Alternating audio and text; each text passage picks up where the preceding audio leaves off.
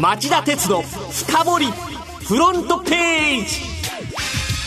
皆さんこんにちは。番組アンカー経済ジャーナリストの町田鉄です。皆さんこんにちは。番組アシスタントの杉浦舞です。スイスの大手銀行 UBS は水曜11月1日から大口の個人預金口座にマイナス金利を課す方針を発表しました対象になるのは残高が200万スイスフランおよそ2億2000万円を超す口座で年0.75%の維持手数料を徴収するとしています。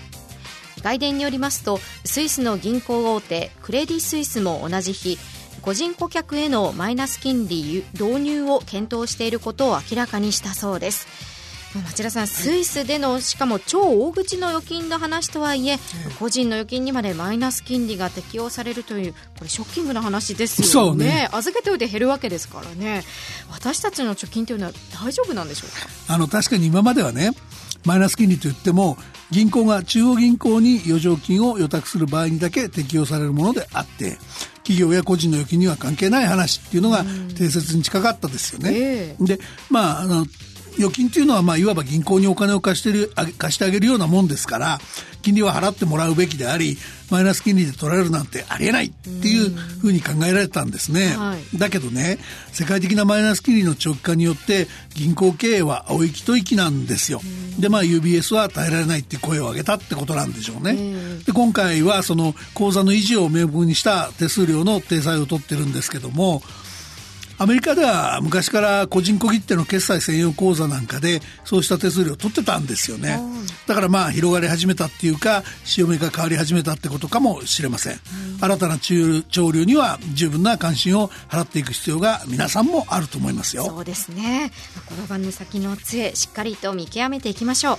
う。この後は町田さんが選んだ1週間の政治経済ニュースを10位からカウントダウンで紹介していきます。町田鉄の深掘りフロントページ。はい、えー、ではまずは今週10位のニュースです。スマホ決済サービスのセブンペイ不正アクセスに沈む。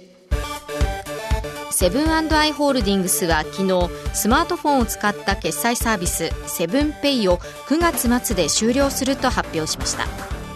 セブンペイは7月1日にサービスを開始しましたが不正アクセスが相次ぎ勝手に資金をチャージして使われてしまうような事態が続出。クレジットカードによるチャージを停止するなどの緊急措置を取っていました。セブンペイをめぐる不正利用が発覚したのはサービス開始から3日目のことで、えー、先月31日時点で合計808人、およそ3860万円の被害があったそうです。第9位のニュースは。消費増税後の景気予測に官民で大きな開き。内閣府が月曜日に経済財政諮問会議に提出した先行きの成長見通し。年号試算は今年度の実質成長率が0.9%また来年度が1.2%といずれの年度も民間予測の平均の2倍前後の高い成長を見込むものとなっており消費増税後の景気予測が官民で大きく割れた格好となっています政府が2020年度の見通しを示すのはこれが初めてなんですが官民で大きく割れた原因は内需の見通しの格差が大きいためです。はい、で、2014年4月の前回増税時には個人消費が大きく落ち込み、マイナス成長に陥った。で、今回政府は総額2.3兆円規模の商品券やポイント還元など万全の対策をしたとアピールしてきているので、消費が冷え込むようなシナリオは示さないと。そんな忖度が働いた予測ではないかって囁かれています。では、8位のニュースは基礎収支の黒字化が2027年度にずれ込み、甘い試算が誤算の背景に。内閣府は木曜、国と地方のプライマリーバランス、基礎的財政収支の黒字化が2027年度になるとの見通しをまとめ、経済財政諮問会議に報告しました。経済成長が想定したよりも鈍いため、前回1月の試算で2026年度と見込んでいたより1年ずれ込み、政府目標だった2025年度からは2年遅れることになるとしていますまあ、9位のニュースの続きなんですが、はい、年2回の試算は民間シンクタンクの平均値よりも高めの経済成長を見込んで予算の放満編成をしやすくして、当然の帰結として財政健全化がずれ込むというパターンが続いています。リーマンショック級の経済危機、いざという時に財政政策が出動できないほど垂れ流しを続けるのが健全でないことは明らか。8月末の概算要求にはもう間に合わないですが、年末の予算編成には厳しい査定をして、えー、望んで、猛省して望んでもらいたいなと切に願います。7位のニュースはこれです。東電が福島第二原発の廃炉を正式決定。東京電力ホールディングスは小早川社長が去年6月に福島県の内堀知事に対して方針を表明していた福島第二原子力発電所の廃炉を水曜開催の取締役会で正式決定しました。実際に福島第一原発と第二原発の合計10基の廃炉を終えるには40年以上の歳月がかかると見込まれています。これまで東電は廃炉費用を2800億円程度と説明してきたんですが、今回およそ4100億円に膨らむと修正した。はい、で、問題はさらに膨らむ可能性があるだけじゃなくて、その費用が電気料金に上乗せされて我々に転嫁される可能性があることなんです。で、2号機の廃炉決定に福島第一原発事故から8年を要した原因は、東電社内に再稼働の期待がくすぶってたことが大きい。で、えー、東電は今回の決定で次の課題である福島第一原発の冷却で生ずる汚染水の処理後の海への放出や遅れている柏崎刈羽原発6、7号機の再稼働に弾みをつける狙いがあると見られています。続いて6位のニュースは日本政府日米韓の3カ国外相会談を待たず韓国のホワイト国指定解除を決定政府は今朝貿易管理上の優遇措置を受けられるホワイト国から韓国を除外する政令改正を閣議決定しました。半導体材料の韓国向け輸出管理の適正化に続く第2弾でこれにより8月下旬以降韓国向けの輸出の際に食品と木材を除くほぼ全ての品目で経済産業省が個別審査を求めることができるようになります。日本がホワイト国に選んでるアメリカとかイギリスとか27カ国のうち指定を失うのは韓国が初めてです。アメリカのポンペイオ国務長官が仲介に乗り出す考えを表明、えー、今夜日本、アメリカ、韓国の3カ国の外相会談が予定され予定されてるんですが、政府はそれを待たずに見切り発車し、この問題にかける、えー、強い思いを明らかにした格好になっています。はいただ、韓国は韓国で、えー、日韓が、えー、防衛秘密を共有する安保協力の枠組みで、えー、北朝鮮によるミサイル発射などの際の円滑な対応にも欠かせない軍事情報包括法協定の更新を拒む、えー、報復を示唆しており、リアクションに出てくる可能性があります。続いて第5位のニュースは、メルカリが J1 鹿島の経営権を日本製鉄から16億円で買収。フリーマーケットアプリ大手のメルカリは火曜、サッカー J1 の鹿島アントラーズの経営権を取得すると発表しました。運営会社の株式のおよそ6割を日本製鉄などから買い取るというもので、重厚長大型の企業からネットやサービス企業に基幹産業が転換しつつあることを象徴する出来事と言えそうです。鹿島は住友金属工業、現在の日本製鉄の前身の一つのサッカー部が母体。J リーグには1993年のリーグ発足時から参加。サッカー界のスーパースター、ジーコらが在籍。国内三大タイトルで最多19回の優勝回数を誇る名門チームになってます。で、売却側では、鹿島を育ててきた住友金属工業の合併会社日本製鉄の中での存在感の提供が、低下が影響しているようです。はい、さらには、アメリカの鉄鋼輸入関税の引き上げに伴う世界的な鉄鋼不況もあり、えー、日本製鉄は昨日、今年4月から6月決算を発表したんですが、四半期純利益は前の、えー、前の年の同期に比べて56.8%減少の389億円と、厳ししい内容でした。こうした中で、えー、やっぱり売り、売り急いだんでしょう。メルカリの取得額がおよそ16億円と人気の名門サッカーチームとは思えない安値で、えー、買収された学校になってます。えー、第4位のニュースはこれです。官報不適切販売をめぐり全3000万契約の調査を表明日本郵政グループは水曜かんぽ生命保険の不適切販売をめぐり過去5年間分のすべておよそ3000万件の契約について不利益が生じたものがないかを調査すると発表しました。すべての顧客に契約の意向を確認する書面を送り9月末時点で調査の進捗状況などの中間報告をまとめるとしています。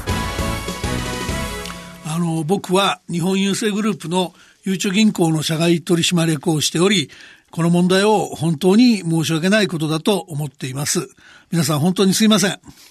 水曜日の記者会見は、えー、節目だったと思いますので、この後5時35分からの町田鉄の深掘りで、なぜ保険と投資の不適切販売が横行したのか、日本郵政グループに欠けていたものと題して、えー、経済ジャーナリストとしての、えー、この問題の整理をしておきたいと思っています。はいまずは10位から4位までのニュースをお送りしました。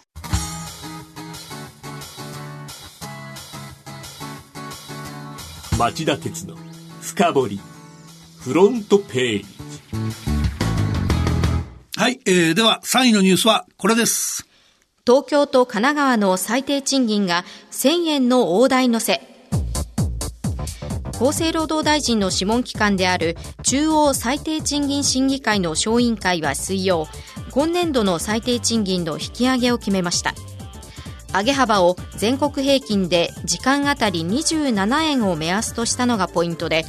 これにより東京都と神奈川県は時給が1000円を超えるほか全国平均も901円と初めて900円の大台に乗ることになります。最低賃金とはどういうものなのか、町田さん説明してください。はい。あの、最低賃金とは、労働者が不当に安い時給で働かされるのを防ぐため、国が定める下限の賃金を言います。すべての労働者に適用され、違反した事業者には50万円以下の罰金などの罰則がかかります。はい、で、4年連続の大幅な引き上げは、10月に消費増税を控えており、最低賃金の引き上げで景気を下支えしたいとの政府の意向が反映されたものです。で、日本の最低賃金は、あの、イギリス、ドイツ、フランスなんかと比べて7割の水準にとどまっているので、引き上げが必要なことは間違いないと思うんですね。うん、だけど、その、実際の上げ幅を決める各都道府県の地方審議会が中央の方針通り賃上げを決めたとしても、安倍政権の思惑通り賃金水準全般が上がって、えー、消費が伸びて経済が成長する好循環を実現する保証はないんじゃないかと思うんですね。それはどうしてなんでしょうか？あの、その原因は雇用する側、される側の両方にあるんですけど、はい、あの、まず企業側ですけども、賃金上昇ペースが早すぎて、中小企業を中心に負担増に対応できない。まあ、下手すると破綻するようなところが多発する恐れですよね。なので、生産性の向上が欠かせません。えーそれからもう一つはやっぱり働く側の自己規制の問題で、パートで働く人が高齢化していることや、会社員の夫に扶養される60歳未満の妻、産後非保険者って言いますけど、こういう人たちが年金や医療保険の負担を避けようと、働く時間を収入基準内に減らしちゃうケースが多くて、収入の全体が伸びないからなんですね。だこうした壁を克服していかないと、最低賃金の引き上げが、えー、経済成長につながるってことはありえないんだと思います。では、えー、2位のニュースはこれです。FRB10 年半ぶり利下げで早くも追加緩和に圧力。FRB アメリカ連邦準備理事会は水曜 FOMC 連邦公開市場委員会を開いて政策金利の誘導目標を0.25%引き下げることを決定しました。FRB の利下げはリーマンショック直後以来およそ10年半ぶりのこととなりました。今回の利下げには米中貿易戦争などに伴う成長ペースの鈍化を防ぐ狙いがありますがパウエル議長が利下げ決定後の記者会見で政策のサイクル半ばでの調整と長期の利下げ局面入りを否定する異例のコメントを発したことも大きな波紋を広げました。リーマンショック以来の利下げで懸念されるということは何でしょうか？あの、今回の、FOMC 前に最も懸念されてたのは、基軸通貨ドルの利下げが世界的な金融緩和ドミナを招く可能性ですね。で、それを見越したドル安円高、各国通貨高が、えー、招かれて、その日銀などの、えー、金融政策の手詰まり感が強まることも懸念されてました。はい、えー、ところがそのパウエル議長が本格的な追加利下げに慎重な考えを示したことから、あの、円がドル高円安で推移するような予想外の平成が維持された結果になってたんですね。町田さんはこの動きをどう見ていますか？あの FRB っていうのはアメリカの金融政策があの他国の通貨市場の混乱を招くことは全く厭わないと。アメリカ経済への対応だけを最優先するもんなんだって言われてたんだけど、今回はちょっと違った対応した学校だったんですね。だけど、それが面白くなかったのがトランプ大統領で、うん、その FRB に大幅かつ果敢な利下げを求めてきたんですけども、そのパウエル発言の後失望したと不満をぶちまけて、そのパウエル委員長が演出に成功した予想外の平成を一瞬でぶち壊すと、そういう、うん、まあ、商業に出ちゃったってことですかね。それでは、今週の1位はこれなんです。トランプ大統領、対中制裁関税第4弾の9月発動を表明。トランプ大統領は日本時間の今朝未明ほぼすべての中国製品に関税を課す対中制裁第4弾を9月に発動すると表明しました。新たな制裁対象は3000億ドルおよそ33兆円分で関税率は10%今週半ばに開催した米中閣僚級協議が不調に終わったことを受けトランプ大統領は中国が農産物の購入を実行しないなどと強い不満も示しています。制裁合戦がさらに激化し世界景気の下押しが避けられない見通しです。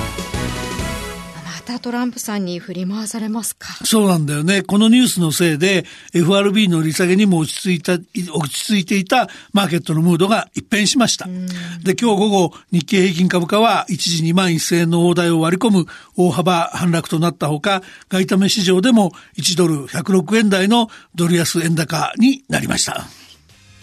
さあ、この後5時35分からの町田鉄の深掘りは、